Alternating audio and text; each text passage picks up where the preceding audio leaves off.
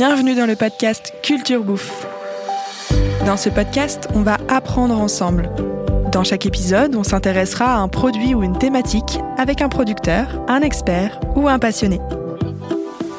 Je suis Pauline, une grande passionnée de bouffe et surtout de bonne bouffe. Auprès de mes grands-parents agriculteurs, j'ai toujours bien mangé.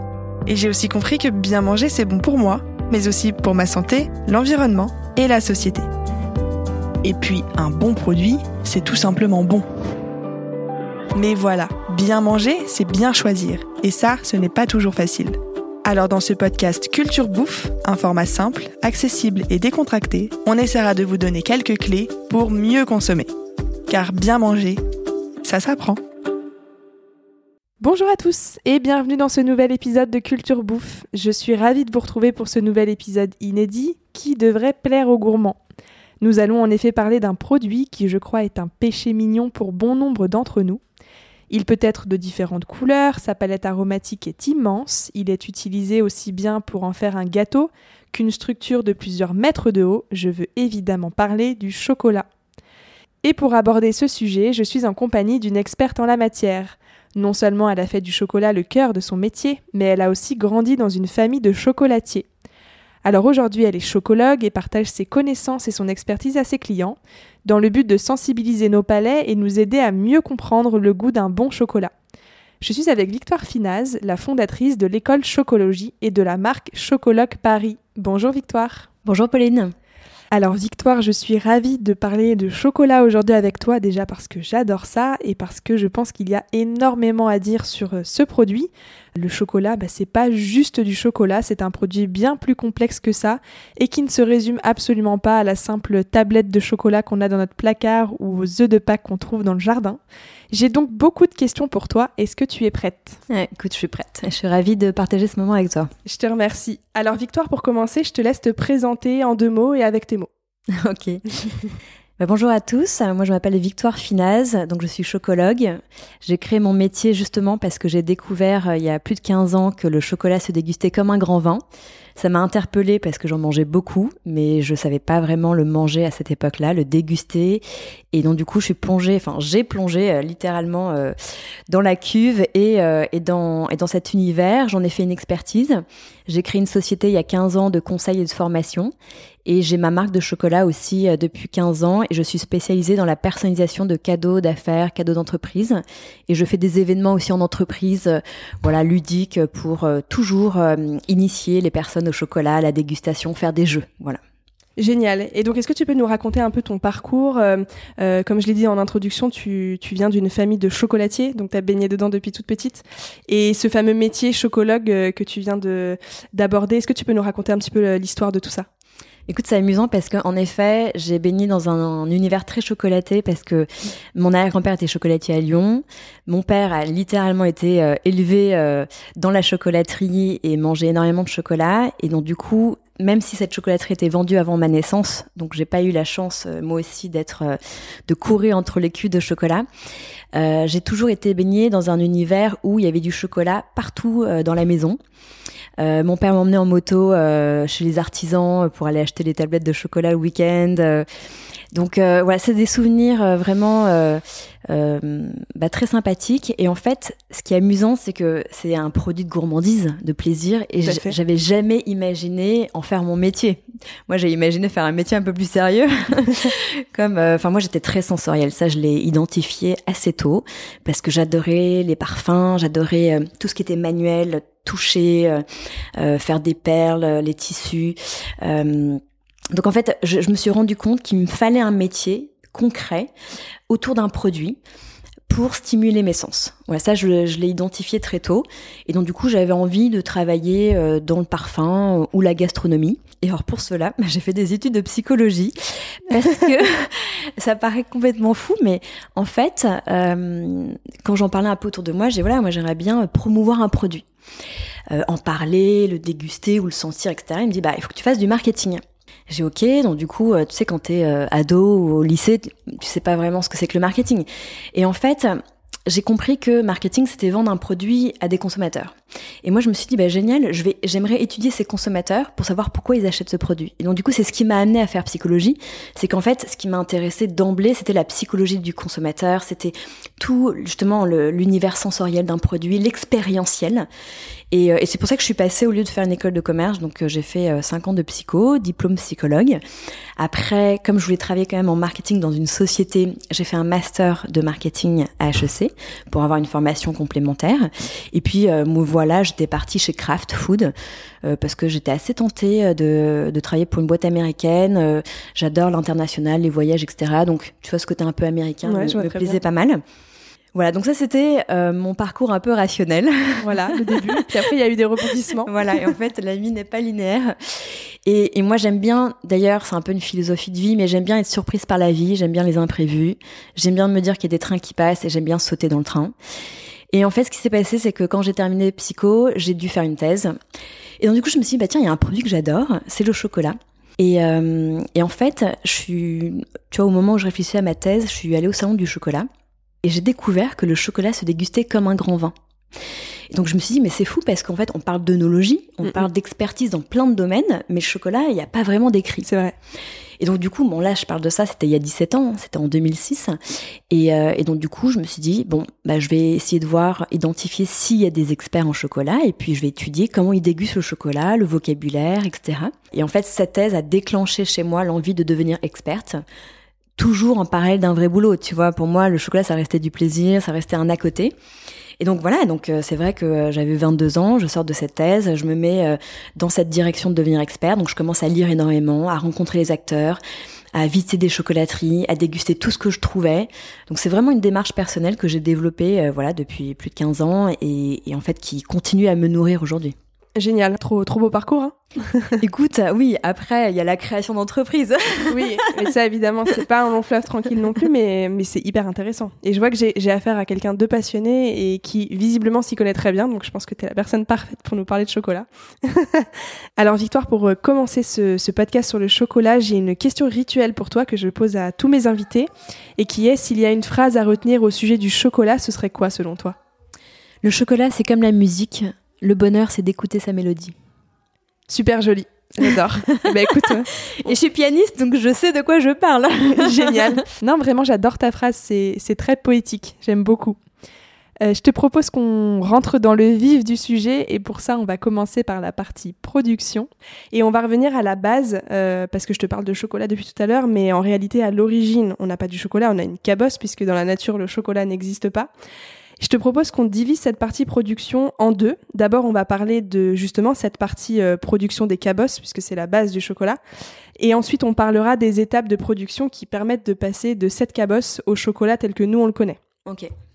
Alors, première chose, Victoire, est-ce que tu peux nous expliquer bah, tout simplement ce qu'est une cabosse? Mhm.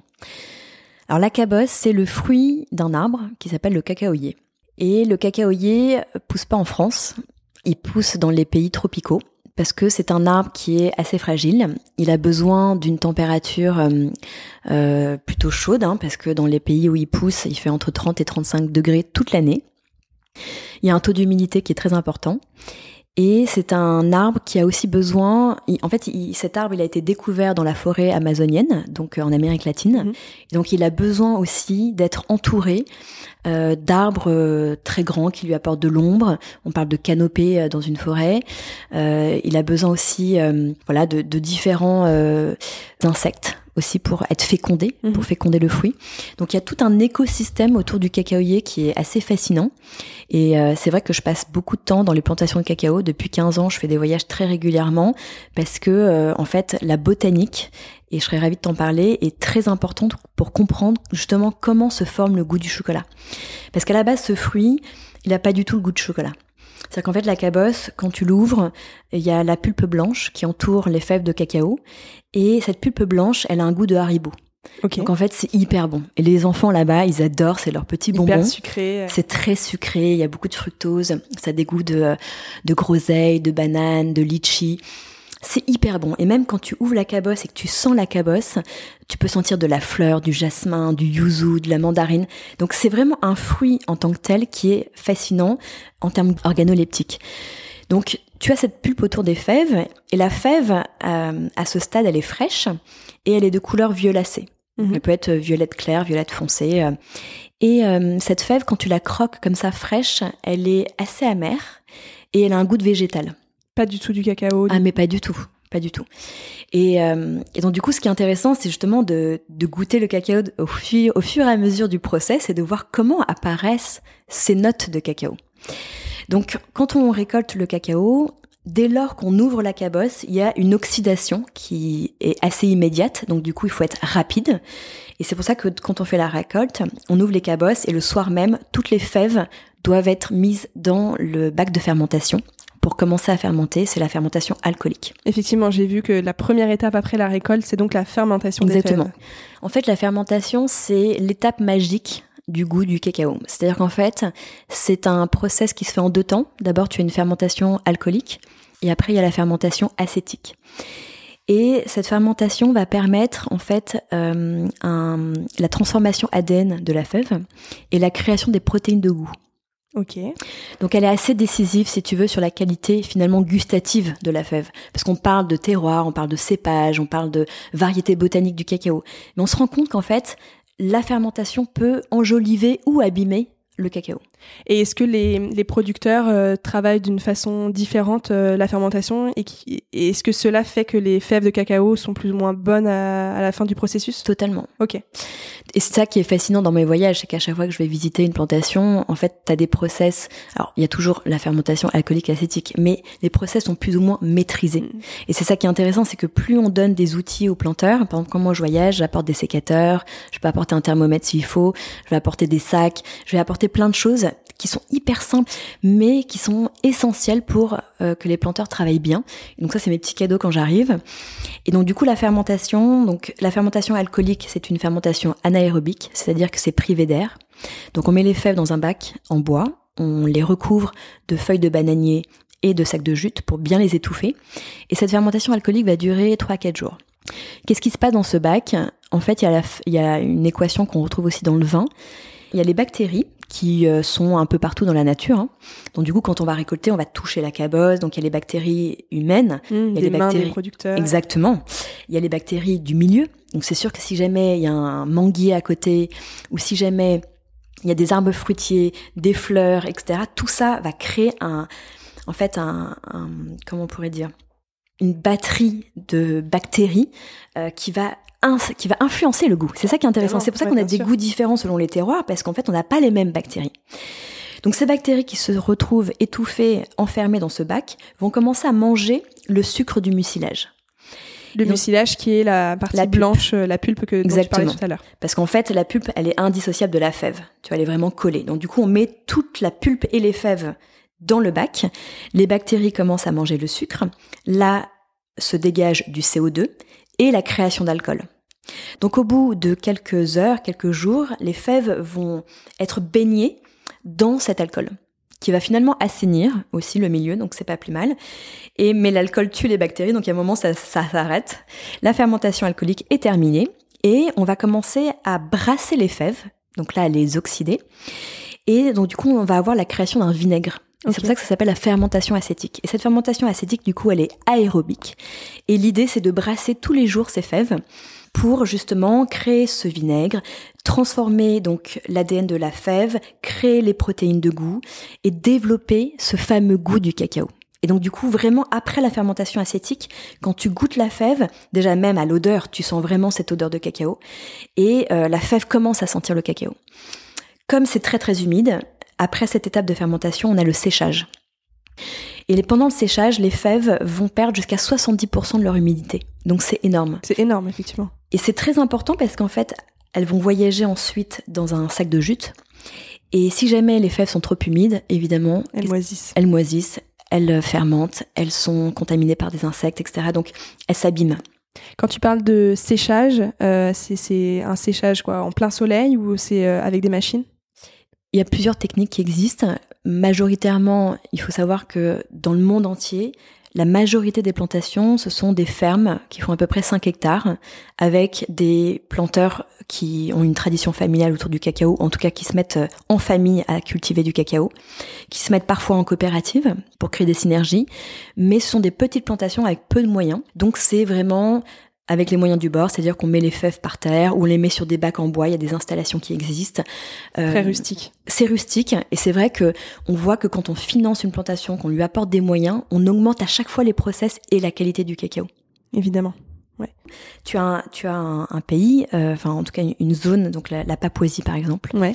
Eux, ils ont une tradition, c'est que justement, c'est très humide, ils font sécher les fèves avec des feux de bois autour. Ah, ça doit donner un goût vraiment particulier. Exactement. Et donc du coup, ça donne une caractéristique fumée à ces fèves, qui est pas du tout naturelle, tu vois, qui vient vraiment du mode de séchage.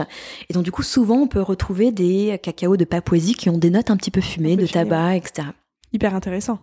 Et justement, tu mentionnes donc là la Papouasie, tu as mentionné d'autres euh, régions euh, productrices de fèves de cacao. Est-ce que justement on peut hum, donner cette information à nos auditeurs de, de ces régions qui sont vraiment les régions productrices de cacao dans le monde? Bien sûr. Donc la production de cacao elle a démarré donc en Amérique latine. Et ensuite de ça, euh, ça a été donc dans les années 1820 euh, que euh, les, les, conquistadors, les, les voyageurs, les conquérants ont commencé à planter le, le, cacao un peu partout dans le monde. Donc les Hollandais et les Portugais ont commencé à planter le cacao en Afrique. Ok. Donc le premier cacao qui est arrivé, c'était à Sao Tomé en 1821 par les Portugais. Et le cacao est arrivé par les Espagnols en Asie par les Philippines. Et aujourd'hui, il y a du cacao partout sur la ceinture équatoriale. Donc on prend l'équateur, on prend 5000 km au nord, 5000 km au sud, on appelle ça la ceinture équatoriale et c'est là où pousse le cacao. Ok, donc ça représente Amérique centrale, Amérique du Sud. Donc voilà, donc les grands pays en Amérique latine qui produisent, c'est le Mexique, l'Équateur, le Brésil, la Colombie euh, et la Bolivie. Ensuite, on a euh, donc l'Afrique avec le plus grand producteur mondial, la Côte d'Ivoire, mhm. aujourd'hui. Donc la Côte d'Ivoire, 40% de la production mondiale. Le Ghana à l'Est, 20% de la production mondiale. Donc il y en a à Sao Tomé, à Madagascar, au Cameroun. Et après, on continue vers l'Est. Et là, on arrive en Asie. Il y en a au Vietnam. Il y en a aux Philippines. Et en fait, on voit que ce sont des pays émergents. Euh, et donc du coup, y a la, production de cacao vraiment euh, progresse dans ces pays qui étaient euh, il y a 10 ans, 20 ans très peu exploités pour le cacao. Et justement, par rapport à ce sujet, moi j'ai une question pour toi. Donc tu as, effectivement mentionné le fait que les producteurs de cacao sont souvent des petites exploitations. Et je pense qu'il y a un vrai sujet au niveau notamment de la rémunération des producteurs pour euh, ces petites exploitations? Est-ce qu'on peut dire un mot à ce sujet? Comment, comment ils vivent de leur production et comment c'est organisé? Donc tu disais que c'est une tradition familiale, ça se transmet de génération en génération. Est-ce que tu as, as, un peu de détails euh, à ce sujet-là? Parce que pour le cacao, je pense que c'est un sujet essentiel. Alors si jamais le planteur est, est pas euh, organisé ou n'est pas aidé, euh, en fait, il va vendre son cacao à des à des intermédiaires qui vont le ramasser sur la route, euh, qu'ils prennent dans leur camion et qui vont les, les payer le prix du marché. Donc euh, euh voilà, c'était à 2 dollars le, kilo. Maintenant, on voit que le cours de la bourse a explosé là dernièrement. On est plutôt à, à 2,8 3 3 dollars le, le kilo. Donc voilà, ça c'est le prix vraiment de base qu'on retrouve aussi en Côte d'Ivoire et dans pas mal de pays pour un cacao, on va dire, conventionnel. C'est-à-dire qu'il n'y a pas vraiment de contrôle lui ce qu'il fait. Euh, parce qu'en fait, le contrôle, c'est quoi dans une plantation? C'est déjà savoir récolter le fruit à maturité. Ça, c'est hyper important. Ensuite, quand on ouvre une cabosse, c'est comme quand tu ramasses des pommes. Bah, parfois, la pomme, elle est abîmée, parfois, elle est moisie, parfois, il y a un verre qui est rentré dedans, mhm. etc. Si jamais tu ne fais pas ce tri de cacao et que tu mets tout dans ton panier et que tu vas porter ça à l'intermédiaire ou à la coopérative, eh bien, euh, il n'y a pas de sélection, il n'y a pas de travail de qualité. Et c'est parce qu'on va en parler évidemment de pourquoi il y a plusieurs filières, pourquoi il y a plusieurs prix dans le chocolat. C'est parce que ça démarre ici. Donc en fait, ces planteurs commencent à s'organiser en coopérative parce qu'en fait, il y a des synergies. La coopérative les aide, les aide à aussi négocier le prix de revente, etc. Et puis il y a des grandes marques du coup qui vont voir une coopérative, donc du coup il y a un volume qui est acheté chaque année. Donc c'est intéressant pour eux. Donc il y a de plus en plus de coopératives et ça c'est super. Et mais ça veut pas dire coopérative contrôle de la qualité. Hein. J'en reviens toujours à la même chose et je parlerai après du cacao de spécialité. Et ensuite de ça, ces coopératives vendent à des groupes comme Cargill, comme Paris Calbo, comme euh, Mars, enfin, tous les grands acteurs du chocolat qui aujourd'hui achètent euh, le cacao. Il faut savoir que euh, le cacao est coté en bourse. Oui. Donc il y a la bourse de New York et la bourse de Londres. et donc du coup, ce sont en fait ils, ils vendent le cacao en avance à un certain prix. Et en fait, ils savent exactement quelle production ils vont pouvoir avoir six mois après ou un an après. Donc c'est ça les enjeux de la bourse, c'est qu'en fait, euh, euh, parfois, euh, par exemple cette année, on a eu la mauvaise nouvelle que la Côte d'Ivoire aura moins de production, et donc du coup c'est pour ça que les prix augmentent. D'accord. Donc c'est ce qui explique un petit peu euh, très brièvement euh, les fluctuations de, de, prix. Après ces planteurs, euh, donc ils peuvent aussi vendre directement via des sourceurs. En fait, c'est quelqu'un qui veut vraiment améliorer les conditions de vie des planteurs et qui dit voilà, écoute, moi, je vais euh, te proposer d'acheter les fèves plus chères parce que j'ai un marché de personnes qui cherchent des fèves de qualité et donc du coup, c'est pas le conventionnel. C'est vraiment des personnes qui veulent que tu tries le, le, cacao, qui veulent que tu récoltes bien et que tu maîtrises la fermentation parce qu'on a vu que c'était très technique et très chimique et que tu fasses un bon séchage. Et donc du coup, euh, ces sourceurs en fait imposent un cahier des charges mais payent beaucoup plus cher le cacao. Donc du coup, c'est pour ça que ces chocolatiers qui achètent ces fèves de qualité, déjà, ils ont plus de garanties sur le process. Et puis, euh, qui dit qualité de process dit qualité normalement organoleptique, aromatique, et donc du coup c'est pour ça que c'est pas le même prix à l'achat ni à la revente. Donc aujourd'hui, ces producteurs, par exemple, euh, on peut considérer qu'ils gagnent correctement leur vie euh, grâce à leur travail? Ah ben, En tous les cas, si jamais tu veux faire un raccourci, plus on va manger de chocolat de qualité, plus il y aura une demande pour ce cacao de spécialité, plus on va payer cher le chocolat, le cacao, en tout cas aux planteurs, et plus ça va les aider. Ça, okay. c'est clair et net. C'est important de le noter, effectivement. Si quelqu'un veut vraiment, si tu veux euh, aider la filière, il faut s'intéresser au cacao de qualité parce qu'on a un impact direct sur les conditions de vie euh, des, des planteurs. Okay. Ce qui n'est pas le cas quand tu as trop d'intermédiaires, quand tu as la bourse, quand tu as des achats en masse. Bien sûr. Le planteur est trop loin. Bien sûr, ouais, ouais je comprends tout à fait. Et donc, si on revient aux étapes de, de, production, donc tu nous as expliqué voilà toutes ces étapes qui se passent finalement euh, dans les pays producteurs de, de fèves de cacao. Et j'ai lu que finalement les, les, fèves sont très peu transformées sur place, mais davantage transformées dans les pays dans lesquels ils sont exportés. Euh, et, et notamment l'Europe et notamment consommés, consommés, mmh. effectivement. Donc on les transforme pour obtenir justement le chocolat tel que nous on le connaît. Alors on a plusieurs étapes que tu vas pouvoir nous expliquer. Donc quand le, le chocolatier reçoit ses fèves de cacao, il y a plusieurs étapes. Déjà, il reçoit des grands sacs de jute qui ont un peu traîné par terre, qui ont voyagé dans des bateaux. Donc, il y a quand même un tri à faire et un petit nettoyage. On va trier pour vraiment récupérer que les belles fèves, euh, parce que voilà, on enlève les déchets. Parfois, il reste le placenta par exemple de la cabosse, parce que tu vois, toutes les fèves sont reliées à une tige qu'on appelle placenta. Donc on l'enlève, il y a des petites bouts de bois, il y a des cailloux, etc. Donc on trie les fèves, on les nettoie. Il y a encore un petit travail, voilà. Il y a un petit travail. Ouais. Qui est très important aussi parce que tu vois, parfois il y a des fèves plates qui arrivent ou des petites fèves. Et celles-ci, elles vont brûler plus vite que les autres. Dans un four, si tu veux, les, les petits éléments euh, sûr, ouais. euh, prennent plus la chaleur et, et, brûlent plus vite. Donc du coup, c'est vraiment important de les écarter parce que sinon, on aura des mauvais goûts qui vont s'installer dans, dans le cacao, dans le chocolat qu'on va fabriquer. Donc il y a cette étape de tri. Et ensuite, les fèves passent au four, ça s'appelle la torréfaction. Et la torréfaction, c'est une étape qui fait vraiment partie de la définition d'un chocolat. Okay. Que vraiment, un chocolat noir, c'est un chocolat qui est fait avec des fèves de cacao qui ont été torréfiées et euh, dans lesquelles on a rajouté un peu de sucre. Voilà, c'est vraiment la législation qui définit le chocolat noir comme ça. Donc, il y a une torréfaction avec cette fameuse réaction de Maillard qui permet en fait de peaufiner les arômes, de les arrondir, de donner un petit côté toasté, mais aussi de, développer parfois euh, euh, voilà des notes peut-être plus compotées donc la torréfaction elle à double tranchant, c'est pour ça que c'est une étape importante parce que trop torréfié ça fait disparaître certains arômes comme les, arômes fleuris euh, ou les arômes de, fruits euh, frais par exemple et trop torréfié euh, va t'apporter évidemment des notes de brûlé. Ouais, en fait, ça donne vraiment des chocolats très différents les uns des autres. Et d'ailleurs, c'est une question que j'allais te poser. Entre un chocolat noir et un autre chocolat noir, ils ont des goûts parfois très très différents et c'est lié probablement à la torréfaction. Mais en tout cas, la torréfaction est une étape qui va aussi façonner le goût. Donc là, tu vois déjà, quand, à partir du moment où on a récolté le fruit, déjà s'il a maturité ou pas, si jamais il est bien transformé en post-récolte, déjà tu vois que chaque étape, si tu fais bien ou pas bien, tu as des incidences au niveau du goût. Bien sûr. Ouais. Avec des défauts ou des qualités. Donc c'est assez vertigineux quand tu prends conscience justement de l'importance de chaque étape parce que personne ne maîtrise toutes les étapes. Et, euh, donc du coup, c'est pour ça que tu es obligé de faire confiance à chaque fois à des personnes qui vont euh, apporter leurs pattes. Donc la torréfaction, on torréfie ces fèves. Évidemment, le but du jeu, c'est de ne pas les brûler, de développer le potentiel aromatique de la fève.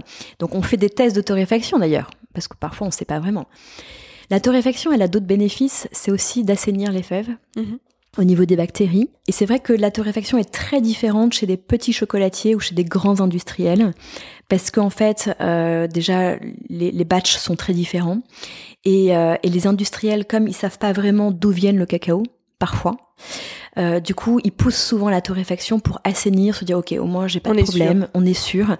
Et, euh, et puis voilà, le, cacao qu'on achète, il n'est pas forcément destiné à un produit de dégustation. Il peut être transformé en poudre de cacao, il peut être transformé en couverture pour faire un Kinder Bueno. Bon bah un Kinder Bueno, il y a peut-être 5% de cacao. Enfin, donc du coup, c'est pas la qualité du cacao qui va primer, c'est une matière première dans une confiserie. Donc voilà, tout le monde n'est pas obsédé par la qualité. Et donc du coup, la torréfaction très largement peut être assez poussé parce que ça va plus vite. Une autre incidence aussi de la torréfaction, c'est le changement de couleur. Tu vois, je te parlais de la couleur violette des fèves. À la base, oui. Donc cette couleur violette va brunir pendant la fermentation. Pendant le séchage aussi, elle devient un tout petit peu plus soutenue. Donc on est toujours dans la catégorie des marrons. Hein. Je suis dans la famille des marrons. Et euh, avec la torréfaction, on va pousser ce marron encore une fois. Donc quand moi, tu vois, j'ouvre une tablette de chocolat, je regarde la couleur. Si jamais la couleur est très foncée et très noire, soit les fèves de cacao étaient très violettes foncées, c'est possible. Soit parce que la torréfaction, en effet, a été trop forte. Et donc du coup, sans déguster le chocolat, déjà ça m'interpelle. J'ai ok. Donc t'as déjà une idée de, ouais, de, de, ce que t'as sous les yeux? Bah moi j'aime euh, j'aime ouvrir une tablette et être euh, quand même émerveillée par la couleur du cacao. Ok, bah c'est déjà un bon point, tu vois. Euh, l'objectif de, de l'émission, c'est d'aider les consommateurs à, à, à, bien choisir. Donc déjà, la couleur euh, de la tablette euh, donne une bonne indication finalement quand même, avant même de l'avoir goûté. En tout cas, ça permet de comprendre des choses. Exactement. Et donc après la torréfaction, qu'est-ce qui se passe? Parce qu'on n'a pas encore du, du, cacao. Non, donc après la torréfaction, on... donc la, la coque, parce que la fève de cacao a une peau. Et donc du coup cette peau se rigidifie avec la torréfaction et donc du coup est friable. Donc on les passe en fait dans un tamis qui va briser cette coque. Il y a une soufflerie qui aspire les coques et donc du coup la fève va ressortir en gruée. C'est-à-dire qu'en fait elle est, elle est concassée parce qu'il y a des chocs. Et, euh, et en fait une fève de cacao c'est pas du tout comme une amande. C'est, tu vois, quand tu croques une amande, elle se coupe en deux nettes. Une fève de cacao, en fait, elle est friable. C'est friable, ok. Donc, on obtient le gruet de cacao et ce gruet est la base. Ce gruet, en fait, une fève, donc le gruet, hein, la fève, c'est la même chose, euh, contient 50% de beurre de cacao. Ok, alors là, je sens qu'on va rentrer dans une partie un peu technique. c'est très simple. Donc, une fève, c'est 50% de beurre de cacao. Le beurre de cacao, il est blanc. Ok. Ouais. Jaunâtre, on va dire. Et euh, la masse cacao, c'est la poudre de cacao. Et en fait, c'est Van Houten que tout le monde connaît qui a créé le pressoir. Et donc en fait, quand il mélange son gruet, il obtient une pâte de cacao qui est non sucrée. Hein. On est toujours dans la fève, donc euh, mhm. de la masse et du beurre. Et en pressant la pâte de cacao, il fait remonter le beurre de cacao qu'il extrait. D'ailleurs, qu'il a pas mal revendu à l'industrie pharmaceutique et aux chocolatiers. Il y a beaucoup de chocolatiers qui achètent du beurre. Et Van Houten vendait en fait son cacao poudre. Donc on a bien visuellement la composition d'une fève, beurre et masse, poudre de cacao à cette pâte de cacao qui ressemble à une pâte à tartiner mais qui n'est pas du tout sucrée, je vais rajouter du sucre. Ok. Et c'est mon fameux chocolat noir. Donc en fait, quand je vois un chocolat noir, par exemple, 80%, ça veut dire qu'il y a 20% de sucre ajouté et 80% de fèves. Dans mes 80% de fèves, j'ai donc du beurre de cacao et de la masse. Et en fait, le consommateur n'a pas la visibilité sur la composition finale. C'est-à-dire qu'en fait, tu peux avoir deux tablettes de 80% et il y a un chocolatier qui décide d'apporter un peu plus de beurre de cacao parce que c'est vrai que tu auras une euh, texture un peu plus fondante, un peu plus enrobante, plus euh, peut-être plus de plaisir, c'est peut-être euh, voilà plus gras. Et en fait, il va ajouter du beurre de cacao, mais le pourcentage ne change pas puisque c'est du cacao. Tu peux avoir deux tablettes 80%, une beaucoup plus grasse que l'autre. Ok, hyper intéressant. Et avec une composition différente que tu ne vois pas au dos de la tablette, avec plus de beurre de cacao et moins de masse. Et ça, tu le repères euh, visuellement, au goût et à la texture parce que tu le repères à la texture. Vraiment, moi, je suis hyper sensible à ça. Donc tu vois quand je d'ailleurs quand je croque un chocolat, euh, mon cerveau il peut pas tout analyser en même temps. Donc c'est vrai que je vais faire un focus sur la texture, je vais regarder comment ils se délient en bouche, comment ils font, est-ce que c'est granuleux, est-ce que c'est gras, est-ce que j'ai l'impression d'avoir du beurre en bouche, ça ça arrive, ou est-ce que euh, c'est un peu collant, un peu pâteux, j'ai du voilà, je dois le mâcher, ils font progressivement. Donc là ça me donne quand même une indication s'il y a du beurre de cacao à ajouter. Bon bah c'est un, deuxième bon élément à prendre en considération euh, en fonction de, de ses goûts quand on choisit un chocolat. Exactement. Et je me demandais aussi, effectivement, par rapport à la texture, des fois on a des chocolats très différents les uns des autres et, euh, et je trouve certains un peu plus granuleux. Est-ce que tu peux nous expliquer pourquoi justement il y a une différence dans les textures des chocolats? Alors la texture du chocolat, elle provient de plusieurs étapes du coup chez le chocolatier. Euh, parce qu'en fait, donc voilà, on mélange une fève qui est donc la matière sèche et du beurre de cacao. Donc déjà deux éléments, deux composants différents. Et ensuite on rajoute du sucre. Ok. Et le sucre, il est à 60 microns. D'ailleurs, quand tu croques du sucre comme ça en poudre, tu le sens sous ta langue, d'accord? Donc ça croque, ça croustille. Ce sucre, il va évidemment, euh, enfin un bon chocolat, on dit que normalement tu dois pas percevoir les cristaux de sucre. Ouais, j'imagine. Donc parce que tu as envie d'avoir une fonte très homogène, et donc du coup un bon chocolat, c'est un chocolat qui est ramené à 40 microns. D'accord? Parce qu'à 40 microns, on se rend compte que on a vraiment une sensation beaucoup plus fondante en bouche. Et pour l'obtenir, en fait, quand tu as donc cette pâte de cacao dont je te parlais, qui est la fève qui a été euh, fondue, malaxée, on ajoute le sucre, qui est du coup croustillant. Eh bien, je vais passer cette pâte dans des cylindres qui vont écraser et réduire la granulométrie du chocolat et du sucre en tous les cas. Donc du coup, ça passe, donc ça s'appelle le broyage. Et donc du coup, on va passer euh, peut-être plusieurs fois. Il y a des chocolatiers qui passent euh, le chocolat dans des cylindres, dans le broyage plusieurs fois pour vraiment réduire la granu- granulométrie. Et ensuite, on met le chocolat dans une conche. Et c'est le conchage. À quoi sert le conchage? C'est juste un, un mélangeur. D'accord. C'est-à-dire que tu vois, c'est une grande conche et il y a une palme qui vient tourner le chocolat. En fait, le conchage vient arrondir les angles. Et c'est Rudolf Lindt qui l'avait inventé, parce qu'il s'est aperçu que quand on malaxait ce chocolat après avoir ajouté le sucre, ou la poudre de lait si jamais je suis dans du chocolat au lait, eh bien, euh, ça permet du coup de polir donc les, les composants et d'avoir vraiment euh, une, une sensation de fondant en bouche. Il a vraiment remarqué que ça permettait d'avoir ce, d'ailleurs, ce côté fondant caractérise cette maison. Toutes les vrai, pubs, ouais, tu vois, sont fait. orientées vers le côté je touille mon chocolat et j'ai un chocolat ultra fondant. C'est vrai, c'est vrai. Donc voilà, donc c'est lui qui a inventé ça, le conchage, et c'est vrai que c'est intéressant de. Alors il faut pas en abuser parce que le conchage euh, libère quand même des arômes. Donc plus tu conches, moins tu gardes tes arômes.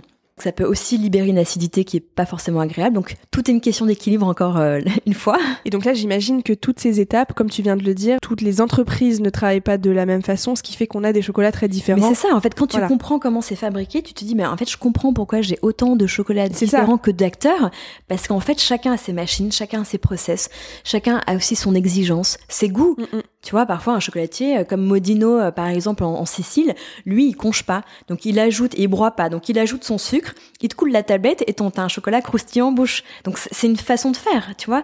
Après, ça dépend de quels sont, nous, nos critères de qualité, ce qui nous plaît, et puis aussi euh, notre éducation. On est habitué à quoi? Mm. Parfois, tu aimes, Bien sûr. tu es habitué. C'est clair. Et c'est- là où il y a mon métier, si tu veux, de chocologue, pédagogue. C'est parce qu'en fait, je le vois dans mes ateliers de dégustation, que ce soit en entreprise ou avec les particuliers que je reçois tous les mois dans ma boutique. En fait, les personnes, pareil, sont perdues devant toute l'offre chocolat.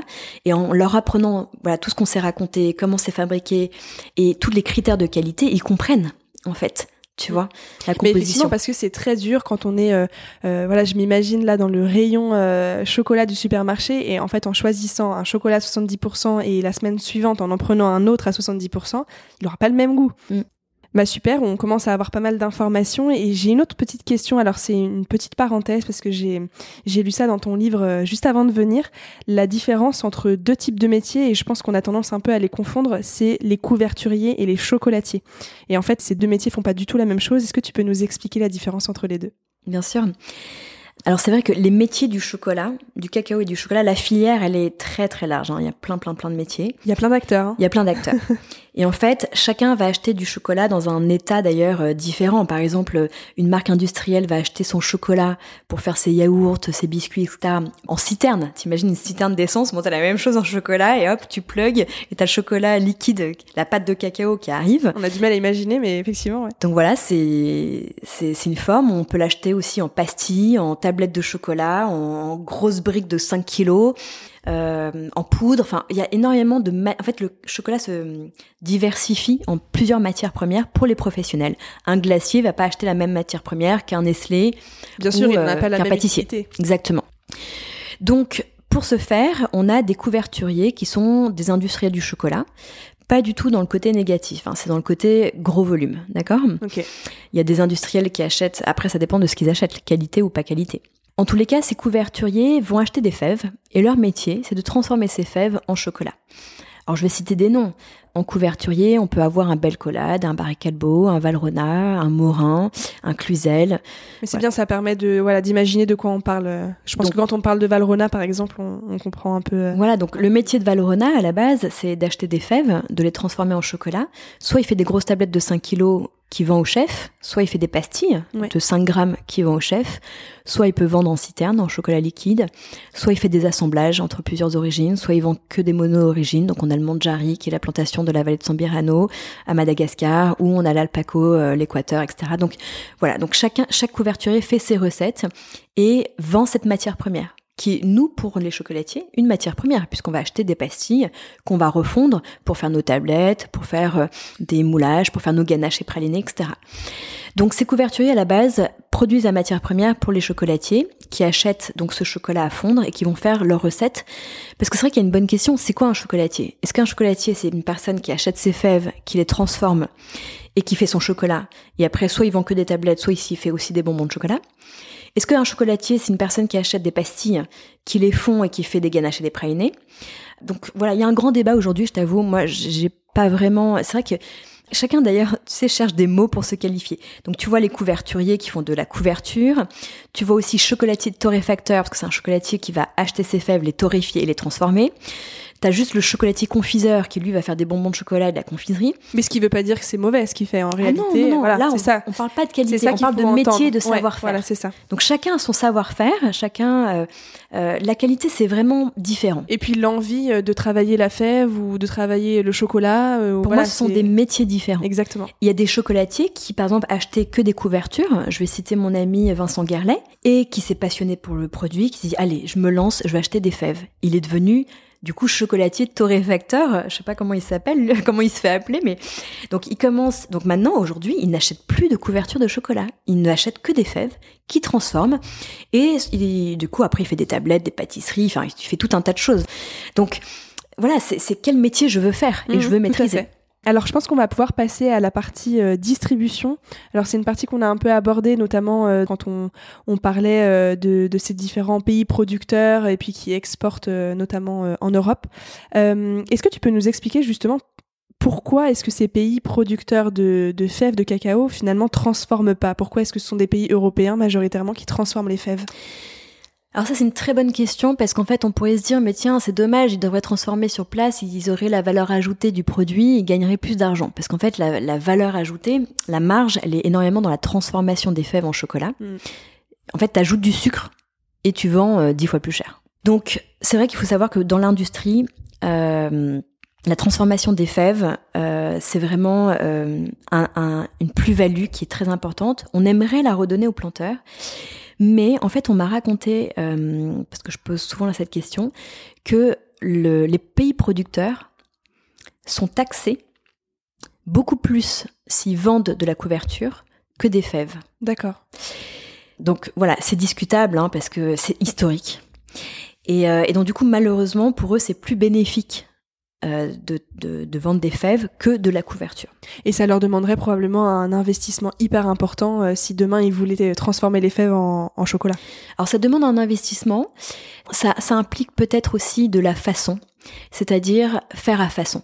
Parce que le chocolatier qui achète des fèves, aujourd'hui il achète une qualité de fèves, mais si demain il achète de la couverture, lui il veut un niveau de torréfaction comme ci, comme ça, il veut développer tel et tel arôme, donc ça veut dire que le planteur doit faire plusieurs couvertures. Effectivement, ouais, c'est pas forcément. Donc ça lui demande d'acquérir quand même un nouveau métier, un nouveau savoir-faire, et voilà, plus de plus de complications ou pas, je sais pas. En tous les cas, moi c'est vrai que souvent j'en parle avec les planteurs. J'ai mais pourquoi tu transformes pas ton chocolat, etc. Et je vois que c'est pas si facile que ça. Ouais, c'est pas une évidence. Non.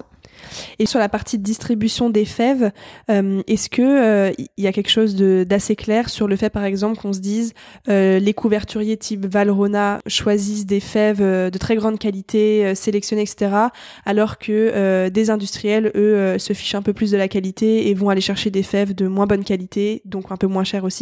Est-ce qu'il y a un, peu ce, genre de consensus sur euh, la filière du chocolat? Alors en fait, ça dépend déjà. On achète des fèves pour quoi faire? Donc selon les corps de métier, Euh, soit c'est important la qualité parce qu'on va vendre un chocolat et, mes clients cherchent un chocolat aromatique. C'est le cas de Valrhona, euh, qui vend euh, beaucoup aux chefs. Et les chefs sont exigeants. Les pâtissiers sont exigeants et donc du coup ils veulent euh, quand même soit avoir des typicités, soit avoir des chocolats de qualité. Ils accepteraient pas un chocolat moisi ou un chocolat avec des fruits pourris. C'est pas possible. Donc déjà à partir du moment où on se positionne dans le haut de gamme, on est obligé de faire un sourcing haut de gamme. Ça c'est sûr. Euh, après, il y, a des, y a des industriels qui achètent du cacao. Comme je te disais tout à l'heure, je citais la confiserie, mais pour faire des produits qui finalement, tu fermes les yeux, tu manges le, le chocolat à la confiserie, euh, t'as pas le goût de cacao. Mmh, t'as le goût de sucre, sucre t'as le goût de vanille, t'as le goût de caramel, t'as le goût de ce que tu veux sauf du cacao. Donc en fait, est-ce que c'est important d'avoir un cacao subtil avec des notes de fleurs? Je suis pas sûre. Eux, c'est pas leur préoccupation.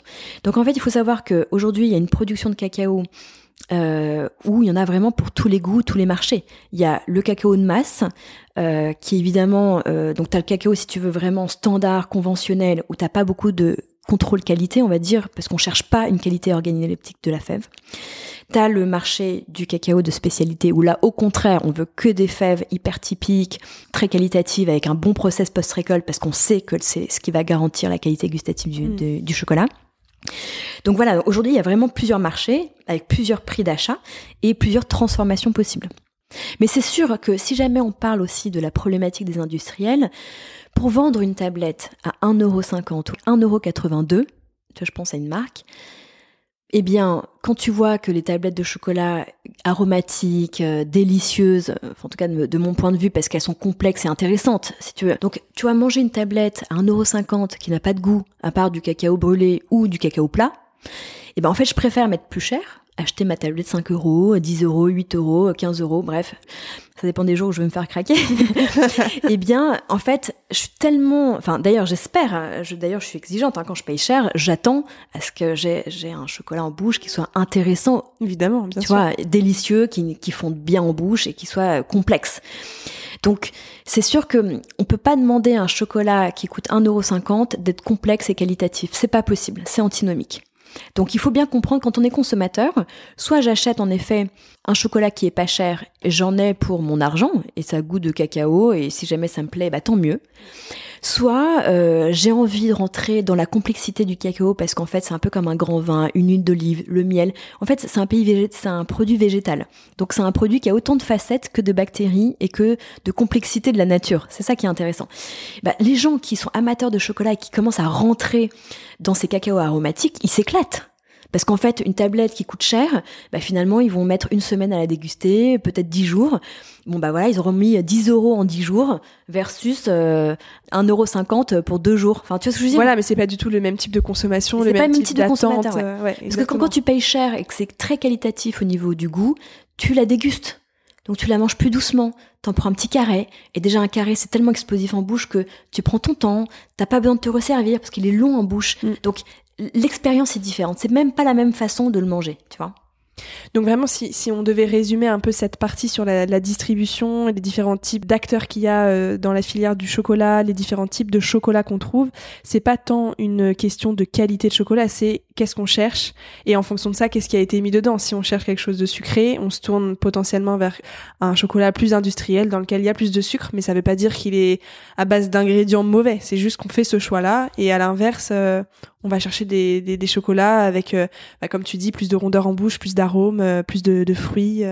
Quand tu dis plus sucré, en fait, le sucre, ça dépend de quelle catégorie de produit tu parles. C'est-à-dire que un chocolat noir, 80%, il a 20, il a 20 grammes de sucre. Enfin, quoi qu'il arrive. De, si c'est une tablette de 100 grammes, il a, il a 20 grammes de sucre. Il a 20% de sucre. Cette tablette peut sucrer, tu peux la retrouver en supermarché, tu peux la retrouver chez un chocolatier, tu peux la retrouver partout. Donc en fait, j'aimerais peut-être profiter de, de, souligner le côté sucré pour dire, en fait, on parle de quel chocolat? Pour moi, un chocolat, c'est de la fève et du sucre. Donc c'est une tablette de chocolat noir. C'est hyper restrictif. Pour moi, le chocolat, c'est une tablette de chocolat noir. À partir du moment où on rajoute autre chose, ça devient de la confiserie.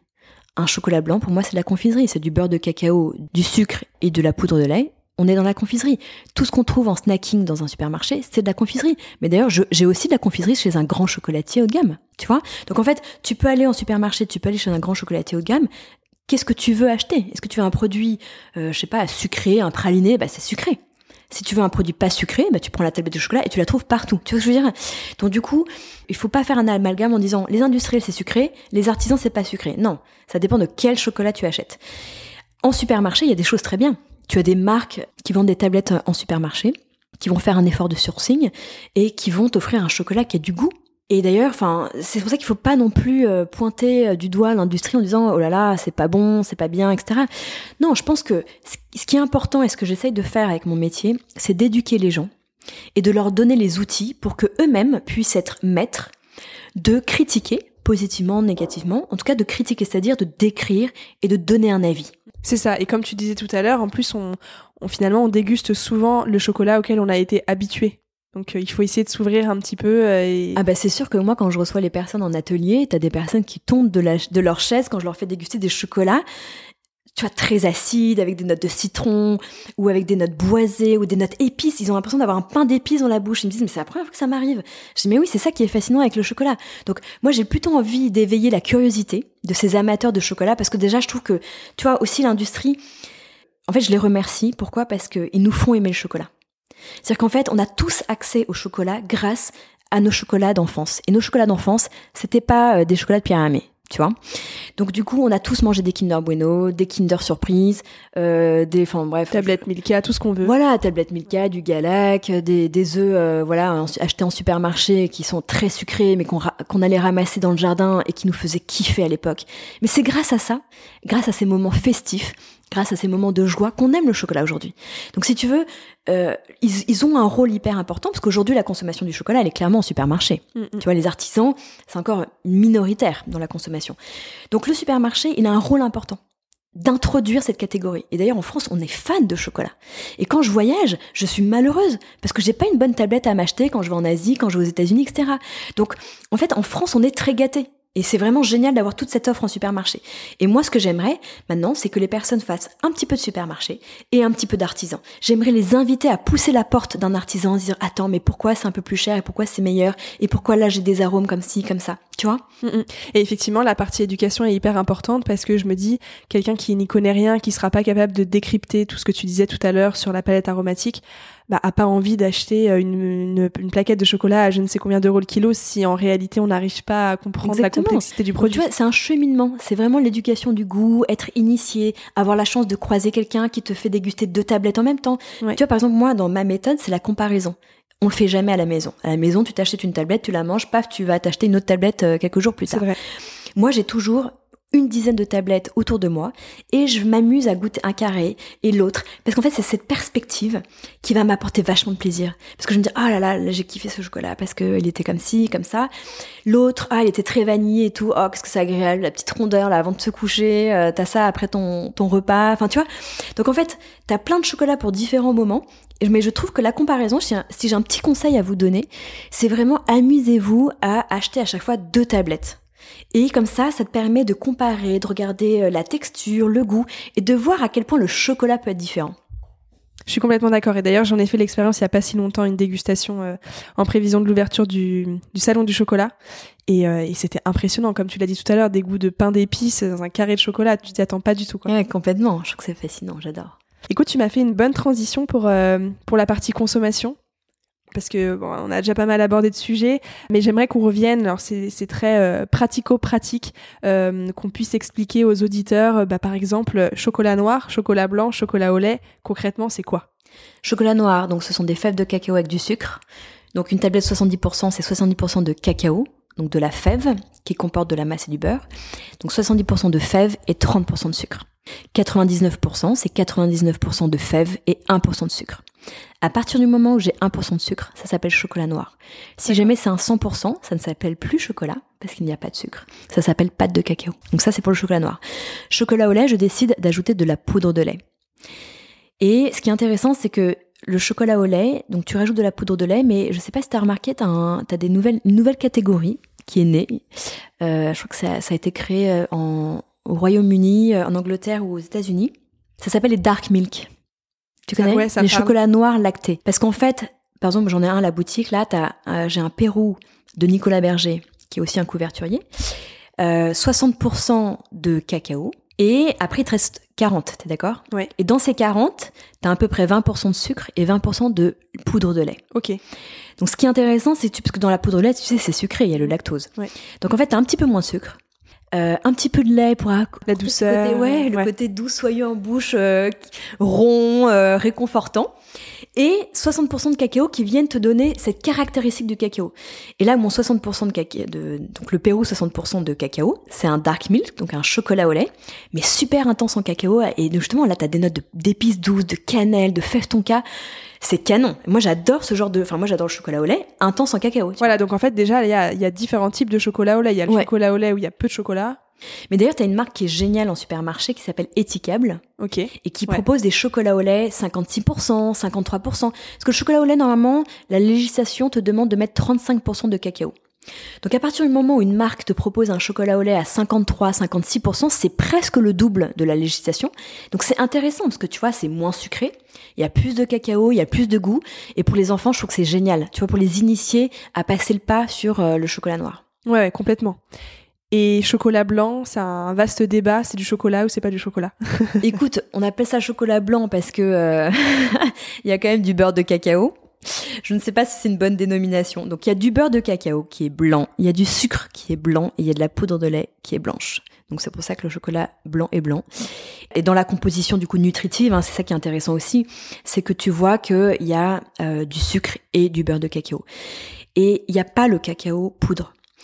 Et ça c'est important de le savoir parce qu'en fait le chocolat blanc, c'est assez terrible pour les régimes. En fait, je vais te dire quelque chose qui est assez amusant. C'est que une tablette de chocolat noir, lait et blanc, c'est presque la même teneur calorifique. C'est-à-dire que c'est 500 calories la tablette, à peu Ah, près. Effectivement, on s'attend pas du tout. euh, On s'attend pas à ça. hein. Donc dire je prends du noir parce que c'est moins calorique, c'est faux. C'est calorique. Je me sens absolument concernée par ce que tu es en train de dire, donc j'attends attentivement la suite. Mais ce sont pas les mêmes calories. Avec le chocolat blanc, t'as du gras et du sucre. Et avec le chocolat noir, t'as du cacao et un peu de sucre. Et ça, ça change tout. Parce que le corps le reçoit pas de la même façon. Évidemment. Et où sont les bienfaits du cacao? C'est vrai, on parle des bienfaits. J'ai fait mon dernier livre justement sur ce sujet, sur les bienfaits du cacao. Donc, mon livre s'appelle Chocolat du plaisir à la santé. Et en fait, moi j'ai voulu déjà redonner la définition, c'est quoi un chocolat? Donc ça on en a parlé, hein, c'est du chocolat noir. Et le chocolat noir on ne fait pas grossir. C'est calorique, mais ça fait pas grossir. Pourquoi? Parce qu'un chocolat noir, il rassasie tout de suite les papilles. Donc on en mange comme ça une barre, deux barres, on n'est pas mal. Ouais, c'est un coupe fin. C'est un coup de faim, mais clairement, moi quand j'ai pas le temps de déjeuner, je me prends deux barres de chocolat, paf, j'ai plus faim. Pour le goûter, moi, c'est ce que je fais. euh, C'est vrai que deux carrés de chocolat et franchement, ça suffit quoi. Et c'est top, j'ai juste besoin d'un- d'un gros saucisson salé après parce que t'as besoin de salé, mais, mais sinon, en fait, c'est vraiment nutritif. Ouais, tout à fait. Et l'avantage, c'est que le chocolat noir donc, a cette masse cacao, cette poudre marron, cette poudre magique. Pourquoi elle est magique? Parce qu'en fait, elle est bourrée d'antioxydants. Et en fait, les bienfaits du cacao sont dans la couleur marron. Donc plus tu manges un produit qui est pâle, qui est palichon, Mhm. blanc. D'ailleurs, c'est pareil, dans l'assiette, on te dit que plus ton assiette est blanche, moins c'est nutritif. Mais là, on parle de qualité nutritionnelle. Qu'est-ce qui va nourrir notre corps et nos cellules? C'est pas la couleur blanche. C'est la couleur marron, c'est la couleur jaune, c'est la couleur rouge. Ce sont les antioxydants et les nutriments. Donc ça, c'est vraiment important de prendre conscience de ça. Donc quand on est au régime, euh, le chocolat, c'est calorique, mais quand on en prend du chocolat noir, on en mange moins. C'est juste ça, tu vois. Mais non, mais c'est de toute façon, c'est la base d'un régime. Juste euh, manger mieux, manger moins, mais en gros, c'est ça.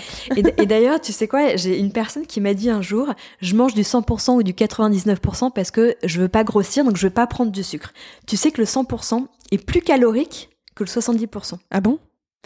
Parce que les molécules de gras sont, une molécule de gras c'est 9 calories, alors qu'une molécule de sucre c'est 4 calories. Je pense qu'on va faire changer le régime Tu vois de ce que plus d'une personne. Donc en fait, ça sert à rien de prendre du 99% en plus gras, non. Surtout que c'est dur hein, quand on s'y connaît pas, le 99%. euh, Oui, non, mais, c'est- Voilà, mais surtout que tu as des euh. a priori, et en fait, quand tu plonges le nez dedans, tu te rends compte qu'en fait, c'est complètement faux ces aperçus. Mais c'est marrant. Et, et d'ailleurs, ça, ça me fait penser à une question que je voulais te poser. Euh, en fait, il y a des appellations sur, euh, sur les chocolats. Donc, il y a- il y, a ces fameux euh, pourcentages de cacao. Donc, ça, on en a parlé. Euh, mais on parle aussi de chocolat à dessert, chocolat à pâtisserie, chocolat de dégustation. Et, et en réalité, moi, j'ai bien vu la différence en, en, en faisant de la pâtisserie. Tu prends un chocolat de dégustation, tu veux le faire fondre pour faire un gâteau, c'est une catastrophe. Est-ce que tu peux nous expliquer pourquoi il y a cette différence euh, et Mais ces c'est- différents types de C'est chocolat exactement ce que t'expliques, c'est qu'un chocolat dessert, il a été conçu pour de la pâtisserie, donc on a rajouté du beurre de cacao. Comme ça, on est sûr qu'il fonde bien dans la casserole. qui sera bien lisse, Voilà, un chocolat de dégustation, t'as pas forcément besoin de rajouter du beurre de cacao. Et donc du coup, c'est moins fondant parce que tu vois, tu le mâches, il y a la salivation qui arrive. Euh, du coup, tu as une autre euh, chimie en bouche. Donc là, c'est vrai que pour le coup, c'est important, euh, en fonction de ce qu'on veut en faire, de choisir euh, le chocolat adéquat. On prend un chocolat à pâtisserie pour faire de la pâtisserie. Ouais. Il est adapté à ça, en fait. Ouais, par exemple, euh, enfin, tu vois, moi, les personnes qui me disent, je déguste et j'adore déguster le chocolat dessert Nestlé en craft, je lui dis, est-ce que tu as regardé les ingrédients au dos? Parce que déjà, dans les ingrédients, tu as toujours le pourcentage de cacao. Le Nestlé Craft, c'est 52% de cacao. Ça veut dire, c'est un chocolat noir, ça veut dire qu'il y a 40 8% de sucre. Donc déjà, la moitié de ta tablette, c'est du sucre.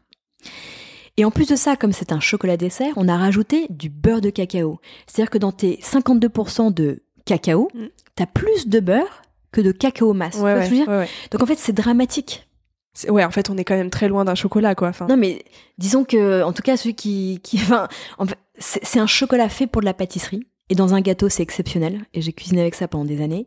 Mais ce n'est pas un chocolat de dégustation parce que c'est trop sucré et ça t'habitue à un goût sucré du cacao qui n'est pas sucré. Ouais, je comprends, je suis complètement d'accord. Et, et, justement, là, on parle de, de, ces différents goûts. Donc, sucré, pas sucré, c'est une chose, mais sur le, sur le chocolat noir, est-ce que tu peux essayer de nous aiguiller un peu? Par exemple, si, euh, si moi j'aime l'amertume, ou si j'aime quelque chose de fruité, ou si j'aime quelque chose de corsé, pour un, pour un même chocolat noir, par exemple, si on prend un 70%, euh, est-ce que euh, pour, euh, pour choisir le type de chocolat que je vais aimer, je dois m'orienter, je sais pas, sur un chocolat équateur, sur un chocolat euh, du Ghana? Est-ce que comment on fait pour choisir en fonction de de, ses goûts Alors, du coup, euh, super question. Premièrement, comparer. Donc déjà, tu achètes deux tablettes. Sinon, tu vas pas savoir lequel tu préfères. Ensuite, quand tu les dégustes, on regarde évidemment la texture. Parce qu'en fait, tu as des gens qui adorent le côté beurré. Euh, et tu as des gens qui n'aiment pas le côté beurré. Et ça, c'est très personnel. Donc du coup, tu as des marques qui rajoutent beaucoup, de beurre de cacao, donc ça, on en a parlé.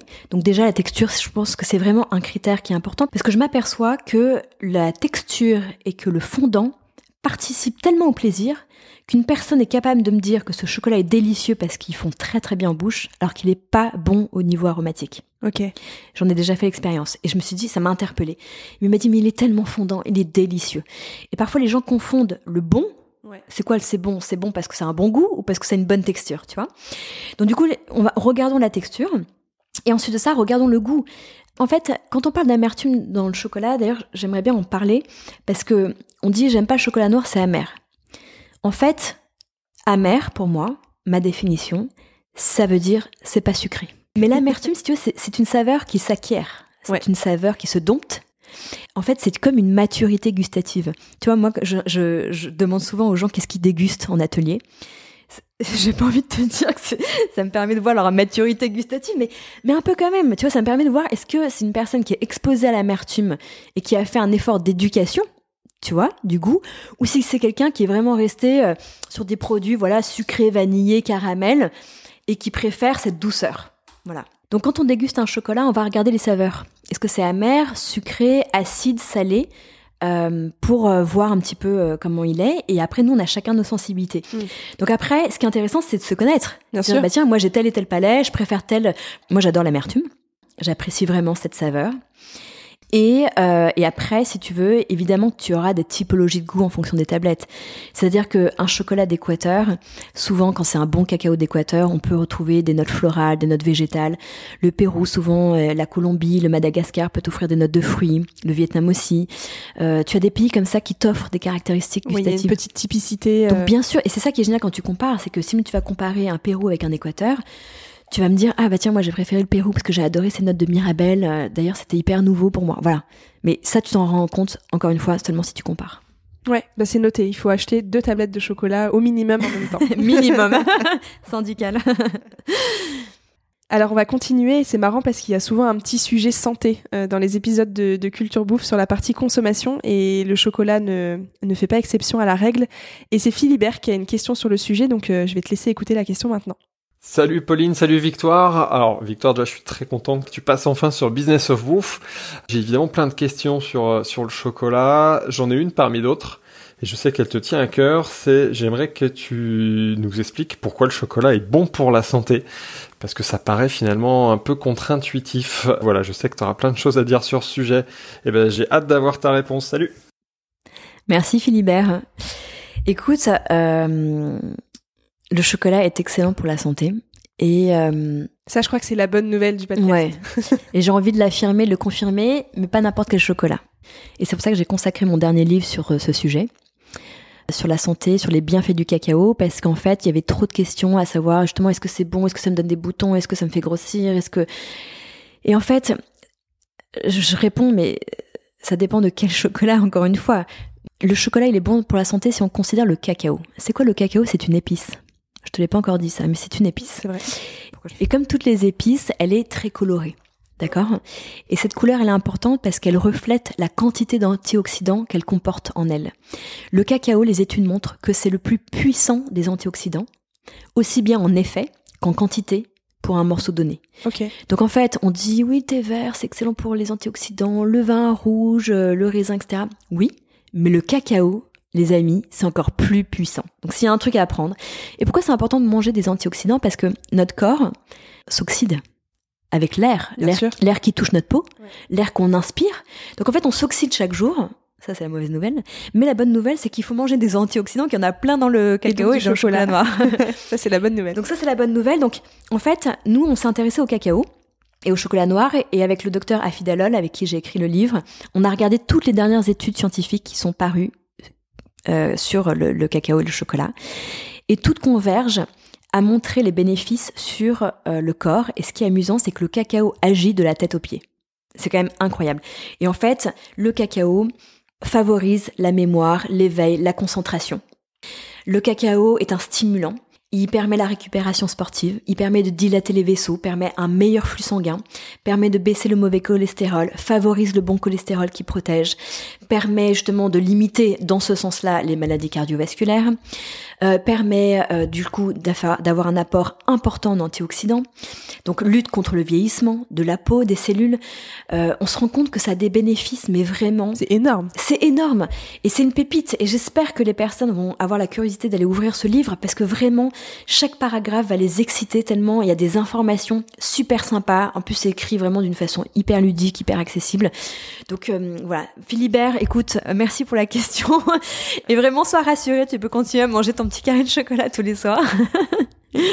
Mais en fait, c'est encore mieux qu'un médicament parce que ça agit, comme tu le disais, sur plein de trucs euh, à la fois. Ouais, c'est vraiment euh, étonnant. Et d'ailleurs, si je me trompe pas, les Français font partie des plus gros consommateurs de chocolat et notamment de chocolat noir, je crois, au monde. Euh, derrière les Suisses qui sont eux les plus gros consommateurs, mais je suis pas sûre que ce soit essentiellement du chocolat noir en Suisse. Exactement, tu as tout à fait raison. En Suisse, ils mangent plutôt du chocolat au lait. Ils ont une grande tradition. Après, il faut dire qu'ils ont des laits extraordinaires parce qu'eux, ils ont du lait des, ils ont des laits de pâturage qui ont des goûts différents selon l'été et l'hiver. C'est un truc de dingue. J'avais goûté des chocolats suisses comme ça et j'ai mais c'est fou le goût que ça apporte. Et du coup, ça, ça me fait aimer le chocolat au lait, tu vois. Euh, en fait, ce qui est intéressant quand on regarde la consommation, c'est que déjà la consommation du chocolat est très liée à la météo. Ça m'étonne pas du tout. Donc déjà en France, plus il fait chaud, moins il y a d'achat de chocolat, et plus il fait froid, plus les ventes explosent. Ça, tous les industriels me le disent. Autre chose, plus en Europe, plus tu montes au nord, plus ces pays consomment du chocolat. Donc en fait, nous, on consomme à peu près 7 kilos par an et par habitant, mais l'Allemagne, ils sont à 11, et plus tu montes, plus ça augmente. Les Suisses aussi ont une grosse tradition, et le chocolat noir, il faut savoir que c'est très français. Mais en France, dans toutes les ventes de chocolat, tu as quand même 50% de lait, ou en tout cas qui n'est pas du noir, et 50% de noir. Donc je dirais que ça reste équilibré entre le noir et le lait. Mais partout dans le monde, si tu regardes la, consommation mondiale, c'est le chocolat au lait qui prime. Ça m'étonne pas. Donc si tu veux, pour moi, qui euh, est plongée dans l'univers de l'éducation, de la pédagogie, je me dis waouh, il y a tellement à faire. C'est clair. Tu vois? Et surtout, comme tu le disais, euh, il y a chocolat au lait et chocolat au lait. Est-ce qu'on parle d'un chocolat au lait ultra sucré qu'on donne aux enfants? C'est encore un vrai sujet. Euh. Et en fait, c'est même pas le chocolat au lait cette catégorie. C'est mis dans le panier. Mais si on regarde à la loupe, c'est pas le chocolat au lait, c'est la confiserie. La confiserie, ce que tu disais tout à l'heure. Ce sont les, les, barres chocolatées, les bonbons de chocolat où finalement t'as un faible pourcentage de cacao. Donc, donc finalement, pas le goût de cacao et donc pas d'éducation. Exactement. En fait, la majorité de la consommation, ce sont des produits chocolatés, de la confiserie chocolatée. Et ensuite de ça, tu as euh, le reste, le chocolat, le vrai chocolat pour moi. non, mais je partage ton point. Euh, on va passer à la partie conservation qui, à mon avis, va être très très rapide. Moi, j'ai en tête que le chocolat ne se périme pas. Est-ce que tu, tu valides cette idée? Alors, le chocolat noir a une DLUO de un an et demi, donc date limite d'utilisation optimum. Donc on voit bien que ça, ça se périme pas le jour J. Ça, on donne un mois on te dit voilà, le chocolat noir, tu as un an et demi, deux ans pour le manger. Le chocolat au lait, c'est plutôt un an. Pourquoi? Parce que la poudre de lait est très instable et qu'elle peut rancir. Un vieux chocolat au lait, tu peux avoir des notes de ranci euh, en bouche. Euh, après, un bonbon de chocolat, c'est différent. Une ganache, c'est un mois. Oui, parce qu'il y a d'autres ingrédients qui sont. Euh, voilà, si tu mets des, des si tu mets du, sucre et des conservateurs, tu arrives à 6 mois pour une ganache. Le praliné, c'est entre 3 et 6 mois. Donc après, ça dépend de ta catégorie de produits. Hmm. Et la, le meilleur moyen de conserver le chocolat, c'est quoi? La conservation optimale pour le chocolat? Le chocolat vit très bien à température ambiante, quelle que soit la catégorie de produit. Ce qu'il n'aime pas, c'est les variations de température. Par exemple, euh, quelqu'un qui le mettrait au frigidaire, qui est à 5 degrés, qui le sort dans son salon, qui est à 20-25, qui le remet au frigidaire, il y a trop d'écart et ça, ça fait souffrir le chocolat, parce que le chocolat c'est une matière vivante, et donc du coup tu auras le beurre de cacao qui va migrer. Et donc c'est là où on voit que le chocolat blanchi. Ouais, c'est ça, j'allais te demander les traces Le chocolat s'abîme. Le chocolat blanchi, c'est vraiment le beurre de cacao, tu vois, qui, qui a fondu, qui a migré à la surface. Oui, c'est pas moisi. Hein. Non, qui a recristallisé. Donc du coup, tu as une pellicule, d'ailleurs, que tu peux enlever avec le doigt. Donc euh, simplement, ce beurre de cacao qui était dans la texture, dans la composition du chocolat, comme il est à l'extérieur maintenant, bah du coup, la conséquence, c'est que tu as un chocolat un petit peu plus sec. Mais typiquement, chocolat blanchi, il faut les utiliser pour le gâteau. C'est parfait ça. Et aussi pour optimiser la, conservation, comme c'est un produit qui est vivant et qui absorbe les odeurs, il faut vraiment l'isoler. Donc on referme ces tablettes de chocolat. Hyper important. On les, on les plie, on peut les mettre dans une boîte. Moi j'ai toujours une boîte hermétique en métal, en, en Tupperware, ce que vous voulez. Il faut isoler le chocolat pour qu'il garde vraiment ses arômes. Parce que franchement, faites l'expérience. Hein. Vous mettez une tablette de chocolat, donc désemballé euh, avec je sais pas quelque chose de très aromatique un, ail un fromage euh, une gousse d'ail euh, voilà un morceau de fromage et bien là vous allez voir le lendemain vous avez un chocolat à l'ail ou au fromage Ok, bah, ça vaut le coup de faire l'expérience. Il faut mieux mettre de la truffe dans ces cas-là. et eh ben écoute, on, note, on note ces conseils. je te propose qu'on passe à la toute dernière partie, c'est la conclusion, et je pense qu'on a déjà fait un grand grand tour sur le chocolat. Est-ce qu'on pourrait faire un petit résumé pour nos auditeurs? L'idée, c'est vraiment de se dire, ok, je veux mieux choisir mon chocolat. S'il y a trois ou quatre choses à garder en tête, qu'est-ce que c'est? Alors mes conseils pour choisir un bon chocolat, c'est déjà de prendre un chocolat entre 65% et 80-85%, parce que le sucre est un ami du chocolat et permet de développer les arômes. Donc plus vous allez taper sur les hauts pourcentages, moins vous allez avoir de développement aromatique en bouche. Et les arômes, je parle des arômes, des notes de fruits, etc., qu'on citait avant, et parce qu'il y aura toujours le goût cacao. Pour moi, il y a deux choses, il y a le goût cacao et les arômes. Donc moi, donc pour moi, un bon chocolat se situe voilà entre 65 et 85 pour avoir assez de sucre pour développer les arômes. Ensuite, il doit avoir une jolie couleur marron. Si jamais le chocolat est trop noir, c'est suspicieux.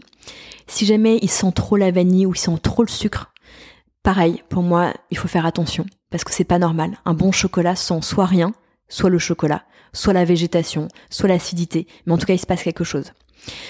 Et ensuite de ça, quand on croque, pour moi, un bon chocolat, ils font en bouche. Ils font pas comme un beurre. Il doit juste napper le palais, on peut avoir de la mâche. Moi, j'aime bien les chocolats parfois qui ont de la mâche, qui sont un peu pâteux. Mais parce que justement, ils s'accrochent un peu aux dents, aux papilles. Et ça, c'est assez agréable parce que du coup, tu les gardes longtemps aussi en bouche. Donc, il faut avoir une texture agréable qui nous est agréable. Donc, chacun son goût. Et ensuite, pour moi, le plus beau cadeau que vous pouvez vous faire, c'est vraiment de choisir un chocolat aromatique. Un chocolat qui, en tout cas, n'a pas de défaut. Et les défauts, c'est quoi? C'est les notes de brûlé. C'est les notes chimiques métalliques. C'est les notes de vanille chimique et ce sont les notes de fruits pourris ou de moisissures, de champignons. Ça, ce sont tous les défauts qu'on peut trouver dans un chocolat et qu'il faut écarter. Donc soyez attentifs et si jamais déjà vous n'avez pas ces défauts, c'est que potentiellement vous pouvez vous faire plaisir. Super, bah écoute, c'est noté. Euh, est-ce que tu penses qu'on a abordé tous les sujets autour du chocolat? Est-ce qu'il y a un, élément que tu aimerais ajouter euh, pour nos auditeurs? Bah écoute, dans l'actualité, il y a la Sainte du chocolat qui arrive, qui ouvre ses portes le 28 octobre, porte de Versailles. Évidemment, j'y serai. J'anime une super conférence avec un ami chef pâtissier, Mathieu Carlin, qui officie à l'hôtel de Crillon à Paris et on va faire toute une euh, conférence sur le chocolat dans la pâtisserie, les émotions du chocolat.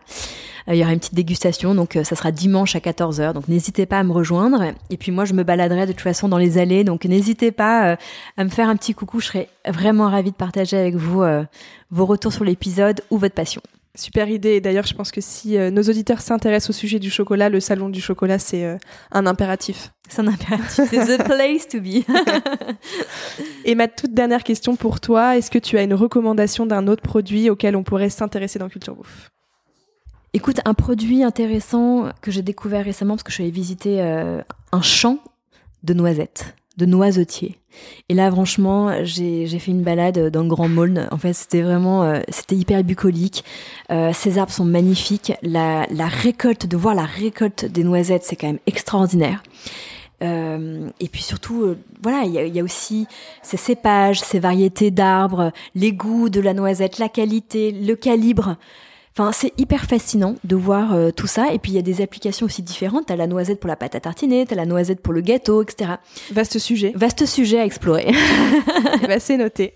Je te remercie et je te remercie sincèrement d'avoir euh, accepté mon invitation pour euh, parler Pauline. du chocolat. Et, et, je te dis bah, au salon du chocolat. Exactement. l'occasion de se croiser. Avec grand plaisir. À très vite.